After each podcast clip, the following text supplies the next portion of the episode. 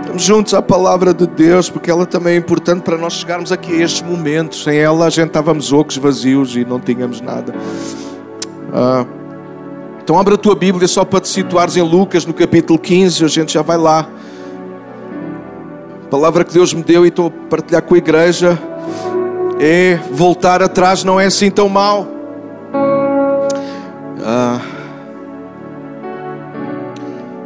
E ao ler esta história tão famosa e conhecida, a história do filho pródigo, é nela que eu vou centrar hoje. Uh, veio ao meu coração, saltou à minha vista, melhor assim, mais terra a terra.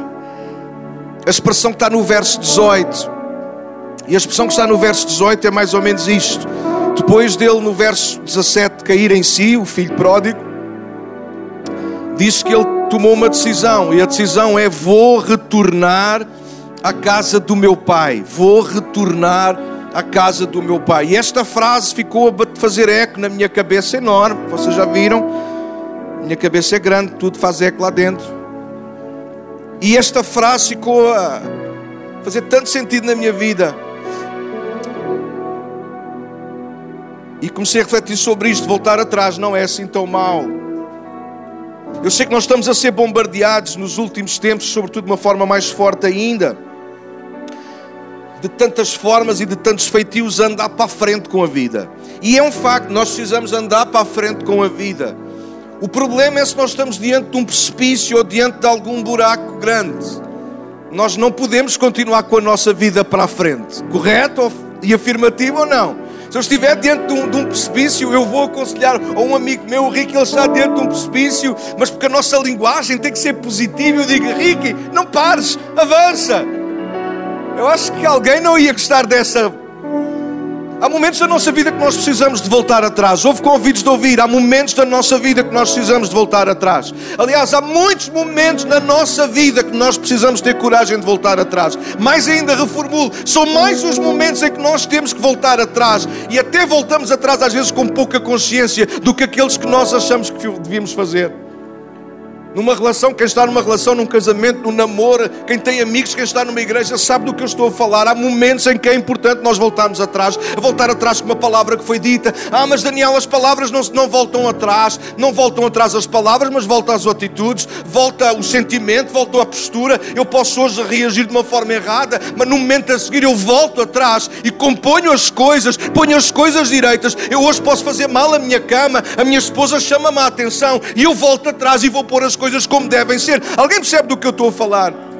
Então, quando eu li esta história, o que torna esta história uma história na boca de Jesus, que é apenas uma história inventada, mas que nos fala tanto e de tantas formas e de tantos temas, é um facto. Só a história porque de repente aquele jovem, na ideia de Jesus, na ideia contada por Jesus, aquele jovem não apenas cai nele, podia ter caído nele, mas não ter tomado nenhuma ação. Ele podia ter caído nele e ter dito: Eu não posso continuar aqui no meio dos porcos a comer bolotas, eu tenho que me fazer à vida. E mudava de zona, porque malandro que é malandro não estrilha, muda de esquina. Mas é um facto: este homem, ele cai nele e faz aquilo que muitos, talvez, não sei se algum de nós que aqui está, e perdoa-me na boa, alguém que me escuta lá em casa a intenção não é má. Quem me conhece de perto sabe que a minha intenção, mesmo quando eu grito como eu estou a gritar agora, porque eu sou surdo e preciso de me ouvir. Nós falamos sempre da melhor, aliás, falamos sempre o melhor, mesmo que às vezes a intuação não seja a melhor. Este jovem na história, ele toma uma atitude que nós precisamos de tomar, talvez quase todos os dias. Se nós queremos avançar na vida, nós precisamos ter coragem saber quando voltar atrás.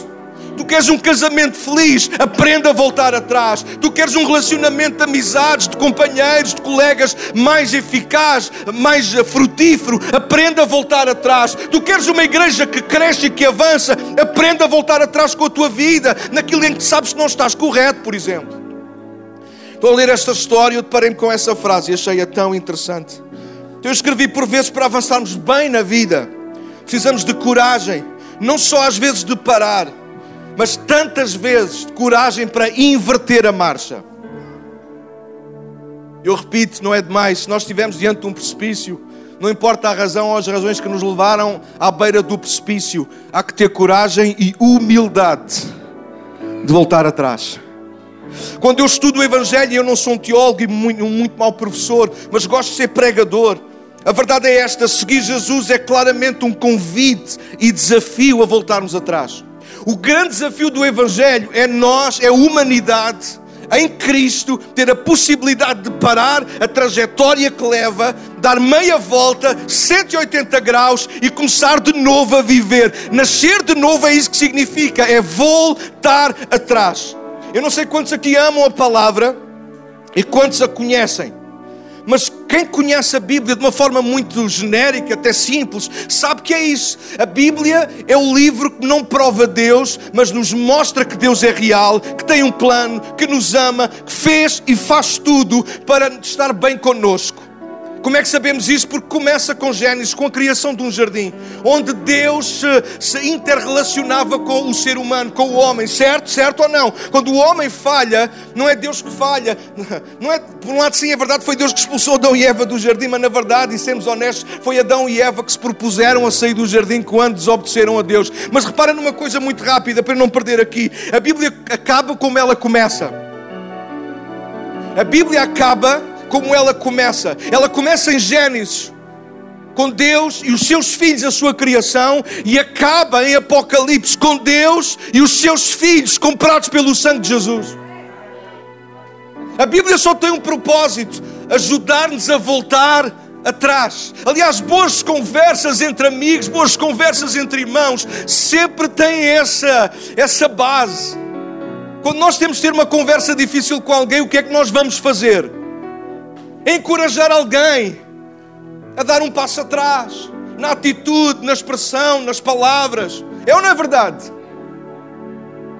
Nós vamos no trânsito e o macaco da nossa frente não fez pisca, travou de repente.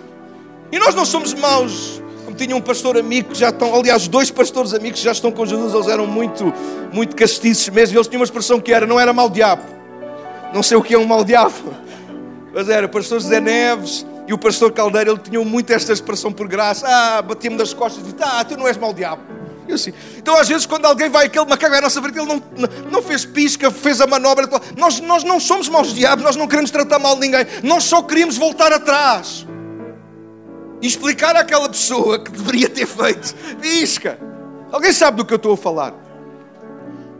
Claro que sim, a gente está a falar dos outros. O problema é quando somos nós que temos que voltar atrás. Mas esta história tem que ver connosco, igreja. Malta, esta história tem que ver connosco, tem que ver comigo, tem que ver contigo. Nós tivemos coragem mais vezes e humildade mais vezes de voltarmos atrás. Nós temos mais oportunidades de começar melhor, de fazer melhor. Se calhar alguns de vocês aqui sabem do que eu estou a falar, já fizeste um prato, já fizeste uma costura, já fizeste alguma, alguma coisa feita com as tuas mãos que tu tiveste o desejo de voltar atrás e recomeçar de novo. Já sim ou não? E quantas vezes tu te arrependeste de não voltar atrás e apresentaste alguma coisa que não era bem a tua cara? Ah, se eu tivesse tido oportunidade, se eu tivesse mais produtos, se eu tivesse mais tempo, eu tinha começado tudo de novo. Quantas vezes na nossa vida emocional nós nos sentimos assim, quem me dera ter outra oportunidade? Hoje esta é uma chamada de atenção de Deus para nós que esta história não aconteceu na realidade, é uma história contada pelo próprio Deus a nos ensinar a como viver uma vida, uma vida inteligente, uma vida que agrada ao Senhor. De todo, nenhum destes filhos é apresentado como filhos perfeitos nem preferidos, pois não? Mas de todo, eles são apresentados como filhos amados e desejados. E de uma forma assim muito resumida, a história termina: tem dois filhos, um mais novo e um mais velho. Diz-me a verdade, qual deles volta realmente atrás? Qual deles realmente entra na casa e no gozo do seu pai? Voltar atrás não é assim tão mal. Então o primeiro ponto para a nossa mensagem é este: voltar atrás é sinal de fraqueza. E nós vivemos num mundo em que nós temos que fingir que somos sempre fortes. É por isso nesta igreja o pastor, que sou eu, manda isto tudo. Segundo alguns. Segundo alguns, porque na verdade, na verdade, quem manda é a minha esposa. Lá em casa quem manda sou eu. Lá em casa quem fala mais alto sou eu. Sim, querida.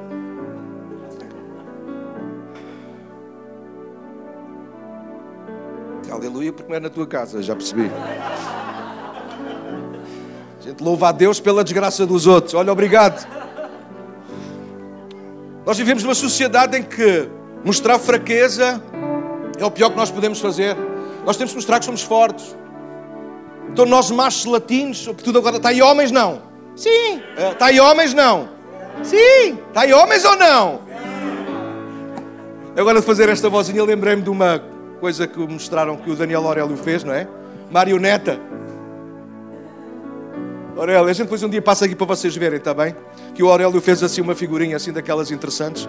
E um dia destes relembramos a figurinha que o Daniel também fez a fazer de maquinista. Alguém se lembra da festa de Natal em que o Daniel fez de maquinista?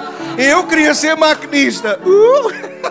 Parem todas as estações. Ok. Uh, no nosso canal do YouTube está lá a nossa festa de Natal em que o Daniel faz essa participação para esquecer, uma nódoa mas que nós nunca mais iremos esquecer. O Daniel gostaria de voltar atrás. não, ok, não, não, de todo. Ouçam, para não roubar-vos muito tempo e, e, e, não ser eu que furo sempre aqui a questão do tempo, talvez este ponto pareça negativo. Voltar atrás de facto pode soar a fraqueza, voltar atrás pode de facto parecer sinal de fraqueza. Mas quando nós olhamos para a Bíblia, Deus não está à procura dos fracos, Deus está precisamente porque nos ama a mostrar os nossos pontos fracos não para nos culpar nem nos condenar, como já ouvimos aqui esta manhã, bem lembrado, mas Deus de facto faz questão de salientar os nossos pontos fracos, porque é lá que Ele quer agir com a Sua graça e com o seu favor. Quando nós voltamos atrás, é verdade, eu mostro a parte fraca. Quando eu vou e tenho que reconhecer que falei mal com a minha esposa, que falei mal com um irmão na fé, que resolvi mal um problema, quando eu tenho que voltar atrás, de facto, eu estou a mostrar a fraqueza, eu estou a mostrar que, olha, afinal eu errei. Mas, mas puxa, se esse é o caminho, de nós melhorarmos na vida e ajudarmos alguém a melhorar na vida. E mais, se esse é o caminho de Deus ser honrado, então eu quero ser um fraco que nunca vou ser curado da minha fraqueza. Eu prefiro ser fraco toda a minha vida. Eu prefiro reconhecer que sou fraco homem, fraco pai, fraco pastor, mas pelo menos eu ando debaixo da potente mão de Deus do que achar que sou alguma coisa e nunca volto atrás. Não voltar atrás é o oposto. Não, não, não é sinal de força, é sinal de orgulho a mais. É sinal de alguém que é convencido demais. Tu também erras, amigo. E eu sei que sim, que as mulheres às vezes são chatas. Era a oportunidade dos homens. O que é, Paula? Não gostaste agora? Eu sei que os homens às vezes são teimosos. Nem as mulheres. Isto é, isto é mesmo solene, é a palavra do Senhor. Ouçam, mas ninguém é perfeito. É por isso que o caminho do Evangelho é um caminho que nos ensina a sermos corajosos e humildes para voltar atrás, volta atrás, volta atrás. Volta atrás é sinal de fraqueza. Mas a Bíblia também diz que agora o diga ao fraco. Se tu continuares na tua luta que achas que és forte, se tu estás na, na tua trajetória em direção ao precipício, tu não vais mudar, tu vais cair nele. E sabes aquilo que às vezes costumo dizer a algumas pessoas quando eu aconselho? É que o problema é que quando eu erro, não sou só eu que sofro. Quando eu erro, eu sofro e faço sofrer. Não voltar atrás não é só tu viveres uma vida de capa, de máscara, é fazer os outros sofrerem. Voltar atrás é parar de discutir quem tem razão Voltar atrás é dizer nós temos que continuar a caminhar juntos. E às vezes as pessoas, por causa da razão, desistem de caminhar juntos. A Bíblia fala sobre isso. Andarão dois juntos se não estiverem de acordo.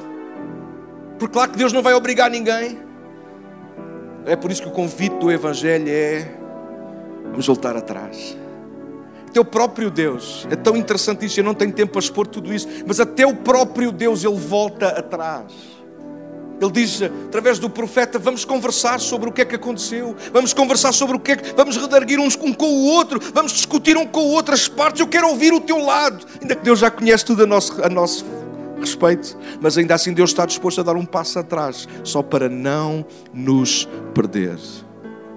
E às vezes, para nós não perdermos uma batalha, nós inchamos de orgulho e não voltamos atrás. Então, volta atrás, Toma nota 2, voltar atrás é lutar contra a fome. Nesta história nós encontramos um homem novo que enriqueceu às custas do pai de uma herança que recebe antecipadamente, mas que se tu acompanhas a história e conheces a história, sabes que vai chegar um momento em que vai haver fome na terra, diz Jesus.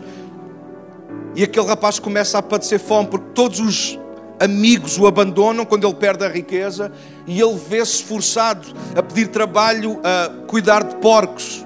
E é de propósito, é intencional, porque para os judeus, sobretudo para aqueles que eram religiosos, que se achavam mais puros, eh, judeus não tinham porcos, não guardavam porcos, não comiam porcos, era um animal completamente proibido. Aquilo que Jesus está a mostrar é que aquele rapaz ele caiu numa decadência tal que vai ao ponto de ter que se humilhar. A fome é tão grande que ele tem que ir cuidar de porcos e comer daquilo que os porcos comem. Então eu fiz um apanhado muito rápido. A fome de pão ainda é o que mata mais gente no mundo. A fome de pão ainda é o que mata mais gente no mundo. Vou repetir só mais uma vez. A fome de pão foi, é e há de ser até ao fim dos tempos o que mata mais gente no mundo. Não são as guerras, não são os vírus, não são doenças, isto ou aquilo. Que ainda mata mais gente no mundo, se vocês forem ver isso, é só procurar, não agora, mas procurem no Google. O que mata mais gente no mundo ainda hoje, apesar de muitos ignorarem, fecha parentes, é a fome. Agora a questão é porque que há pessoas a morrer de fome? Sim, algumas nós conseguimos justificar e lamentamos e temos compaixão e até alguns casos nós tentamos ajudar.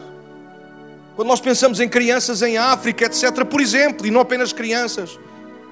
Mas a verdade é que eu sou convidados de ouvir. Há muita mais gente ou tanta gente no mundo a passar fome e não está em África, está na Europa, está na América, está em países uh, muito desenvolvidos. Só quando nós começamos a estudar um bocadinho acerca disso, e eu não fiz esse trabalho, não estudei, apenas retirei algumas, algumas ideias. A verdade é que as pessoas hoje gastam muito do seu dinheiro naquilo que não é pão. E acrescenta mais uma coisa, e quando eu estou a falar de dinheiro, acrescenta aí também recursos, energia, tempo. As pessoas gastam-se demasiado naquilo que não é pão. O que é que eu quero dizer com pão aqui? Não é apenas o que nós pomos na boca e que faz esta coisa ganhar forma. Pão é tudo aquilo que nós queremos meter para dentro da nossa vida, trazemos para dentro da nossa casa, mas que de facto faz sentido, alimenta relacionamentos, alimenta corpo. Pão é isso, pão é aquilo que é necessário mas a verdade é que temos de ser muito honestos. Talvez tu que me ouves não, e perdoa-me lá isso, mas ouve pelo menos a mensagem até ao fim. Mas há muita gente hoje, ou a esmagadora maioria das pessoas hoje, mesmo dentro das igrejas, gastam demasiado naquilo que não é pão. Gastam demasiada energia naquilo que não vai satisfazer nem a eles, nem à família, nem coisa nenhuma. Gastam dinheiro naquilo que não precisavam. A gente tem um telemóvel bom e é apenas um exemplo, mas porque sai um novo, eles já vão pensar como é que vão investir no próximo. A gente tem um carro novo que ainda os transporta, que serve tranquilamente para aquilo que eles precisam, mas eles já estão a pensar como investir no próximo e fazer aumentar a prestação. Alguém sabe do que eu estou a falar? Claro que não é nenhum de nós que está aqui, é todos os outros que foram embora. As pessoas hoje gastam demasiado naquilo que não é pão. E há gente a morrer à fome, porque não tem coragem de voltar atrás. Dentro do top 10 do mundo onde se gasta mais dinheiro. Só alguns exemplos. Olha, a gente a procurar sinais de vida em Marte. Não estou a ridicularizar, cada um tem o gosto que tem, mas é um gosto muito caro. Na minha opinião. Viagens à Lua.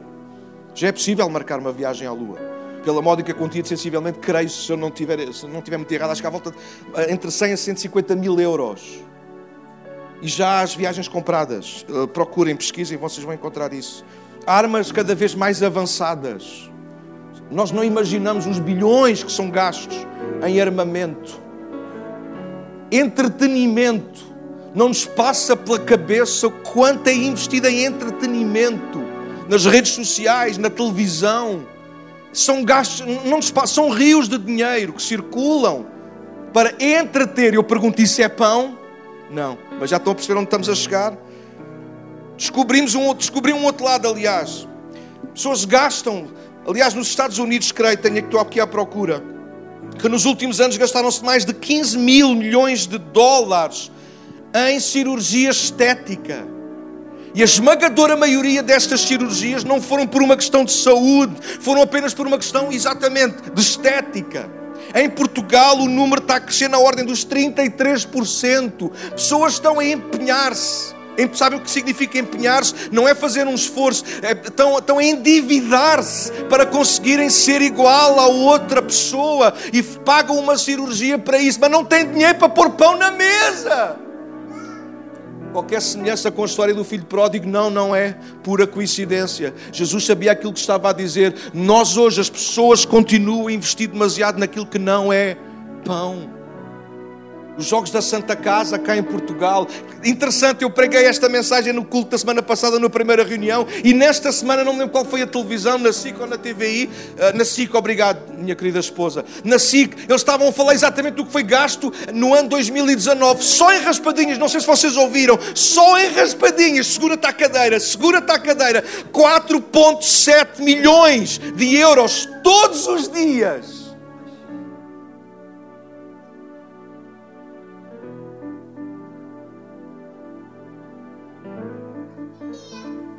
Uau! Andamos ou não andamos a gastar nosso tempo, os nossos recursos, as nossas forças, o nosso dinheiro naquilo que não é pão? Claro que a gente está aqui, uau, é verdade, esses bandidos todos, mas não somos nós, provavelmente. Mas e nós não gastamos também as nossas coisas, o nosso tempo, às vezes naquilo que não é pão? Às vezes discutimos e andravamos uns com os outros por coisas que sinceramente não valem a ponta de um chave.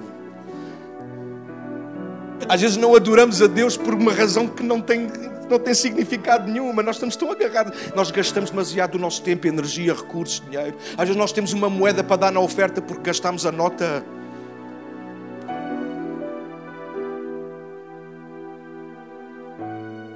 Voltar atrás é lutar contra a fome, queridos. Às vezes é preciso voltar atrás e dizer: Este homem passou fome, ele disse. Ele não se lembrou do irmão, ou de como, quando ele era irmão lá na casa do pai. Ele lembrou-se de como os empregados eram, tra eram tratados pelo pai. Não lhes faltava nada. Mas das duas, uma, ele morria à fome ao pé dos porcos, ou ele tinha que voltar atrás para voltar a ser alimentado na casa do pai. E é com isso que eu quero terminar. Voltar atrás é o caminho que nos traz de volta à casa do pai. Jesus é o caminho que não nos empurra para a frente. Jesus é o caminho que nos faz voltar atrás para voltarmos à casa do Pai.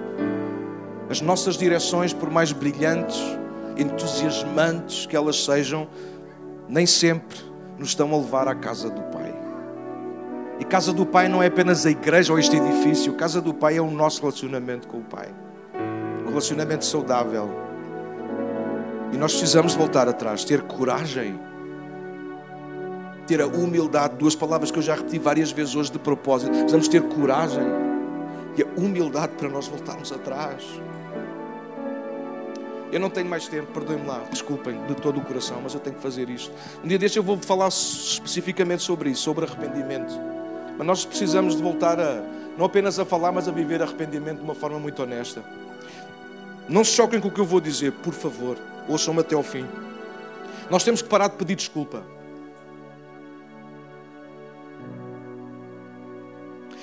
Não há um lugar na Bíblia que diga que eu tenho que pedir perdão, mas a Bíblia ensina-me a viver arrependimento. E arrependimento não é pedir perdão, porque nós não temos que pedir nada a Deus daquilo que Ele já nos deu, Ele já nos deu perdão. Arrependimento não é pedir perdão, arrependimento não é aceitar o perdão, arrependimento é viver na oportunidade que Deus agora nos dá em Cristo Jesus. O que é que isso significa? Arrependimento é eu vou numa direção, na direção do mal, Grinch. Grinch, a mal está aí, sabe o que eu estou a dizer. Vou na direção do mal e arrependimento é isto. Ouçam, alguns de nós sabem porque é que eu estou a dizer isto, porque nós passamos a vida a dizer Deus perdoa-me, Deus perdoa-me, mas nós não nos desviamos do mal, nós não mudamos trajetória, nós não voltamos atrás. E para Deus não, conta muito ou quase nada eu pedir perdão se eu não volto atrás. O que me faz voltar à casa do Pai é voltar atrás. E nesta manhã, deixa-me terminar esta segunda reunião fantástica, a convidar-te a fazer este retorno. Alguns de vocês pensam, bom, Daniel, estás enganado, eu já sou crente, eu já sou cristão há muitos anos. Mas a minha pergunta para ti é: o que é que os teus hábitos, o que é que a forma como tu vives, como tu pensas, como tu ages com os outros e até contigo próprio, o que é que isso está a dizer? Estás na casa do Pai ou estás fora da casa do Pai? É porque havia um outro filho que estava na casa do pai, mas era como se não estivesse. O problema não é geograficamente onde tu estás, o problema é onde, emocionalmente e espiritualmente onde tu estás. Ei, esta foi. Que às vezes estamos na casa de Deus e estamos a pensar noutra coisa. Às vezes estamos a pensar, estamos na casa de Deus e estamos a olhar para o penteado do outro, estamos a olhar para a roupa da outra, estamos a tentar perceber onde é que está o desafinanço do outro. Às vezes estamos tão focados em tanta coisa, estamos na casa do pai, tal filho mais velho, que afinal de contas, quando ele abre a boca, mostra, mostra que é missa de corpo presente, o corpo está lá, mas o coração também está numa terra distante. Deixa ser honesto e fecha aqui. Será que às vezes nós somos tão parecidos com estes dois miúdos da história? Nós somos filhos do Pai, temos tanta consciência, tanta, sabemos tanta coisa, mas vivemos em contramão daquilo que sabemos que é de Deus para a nossa vida. Nesta manhã, volta atrás. Volta atrás, ser corajoso e humilde, volta atrás. Se há uma palavra que tu tens que voltar atrás com alguém, volta atrás. Se o teu relacionamento com Deus, tu tens que voltar atrás, volta atrás. Não há problema nenhum. Ah, Daniel, mas depois é sinal, toda a gente vai perceber que eu errei. Então? É melhor que toda a gente perceba que tu erraste, mas estás a fazer a escolha certa agora, do que toda a gente continuar a saber que estás errado e vais cair no precipício. Volta atrás. Hoje sou eu a dizer-vos isto. Amanhã espero que vocês me façam o mesmo comigo. Quando eu estiver na direção do precipício, alguém que me ensine, volta atrás, volta atrás. Igreja, nós precisamos ser gente assim, gente que nos encoraja uns aos outros, para bora voltar atrás. Estimular-nos a caminhar para a frente é tantas vezes, ou mais vezes ainda, a dizermos: volta atrás, volta atrás, volta atrás. No meu ministério eu tenho feito isso tantas vezes. Às vezes o que nos cansa na igreja, no ministério, é às vezes que a gente já chegou a um certo nível e depois temos de voltar atrás. Mas poxa, se eu penso que a gente tem que pagar, a gente paga para ajudar outros. A avançar, volta atrás. Daniel, mas agora isto já está demasiado avançado, volta atrás. Nunca é tarde para recomeçar. Nunca é tarde para recomeçar. Nunca é tarde para voltar atrás. O teu casamento não está perdido, a tua vida não está perdida. Talvez as notícias que tens recebidas da tua saúde não é melhor, mas Deus é poderoso para fazer voltar atrás. Mas Ele nunca vai te obrigar a voltar atrás. Termino com o verso 18. Foi o rapaz que caiu nele e tomou uma decisão: Eu vou voltar à casa do meu pai. E quando ele chegou, pai estava lá. Porque o pai está sempre à espera que os filhos voltem atrás. Volta atrás, não tem problema nenhum em voltar atrás, porque voltar atrás é lutar-se contra a fome. Voltar atrás é, é, o caminho de volta à casa do Pai. Fica de pé comigo e perdoe-me estes minutos. Fica de pé, fecha os teus olhos. Nós vamos orar enquanto a equipa só para depois nós terminarmos aí a celebrar o Senhor. Nós vamos levantar as nossas ofertas depois, mas é depois. Eu queria que nós orássemos juntos. Fecha os teus olhos. Fecha os teus olhos em nome de Jesus, já que já roubei uns minutos, perdoe-me lá mais uns. Eu não sei se alguém em casa ou se alguém aqui nesta manhã tem essa necessidade de dizer: Daniel, eu preciso que me ajudem, que orem por mim, que me apoiem em oração. Eu preciso de voltar atrás. O pai não perguntou por onde ele andou, o que é que ele fez ao dinheiro. O pai apenas celebrou o filho que voltou. Foi isto que ele disse ao irmão mais velho: Teu irmão estava morto, mas ele voltou à vida. Ele estava longe, mas voltou a ficar perto. Onde é que tu estás? Volta atrás. Voltar atrás não é assim tão mal. Esta manhã tu precisas de voltar atrás. O lugar onde tu estás, fecha os teus olhos, coloca a tua mão sobre o teu coração.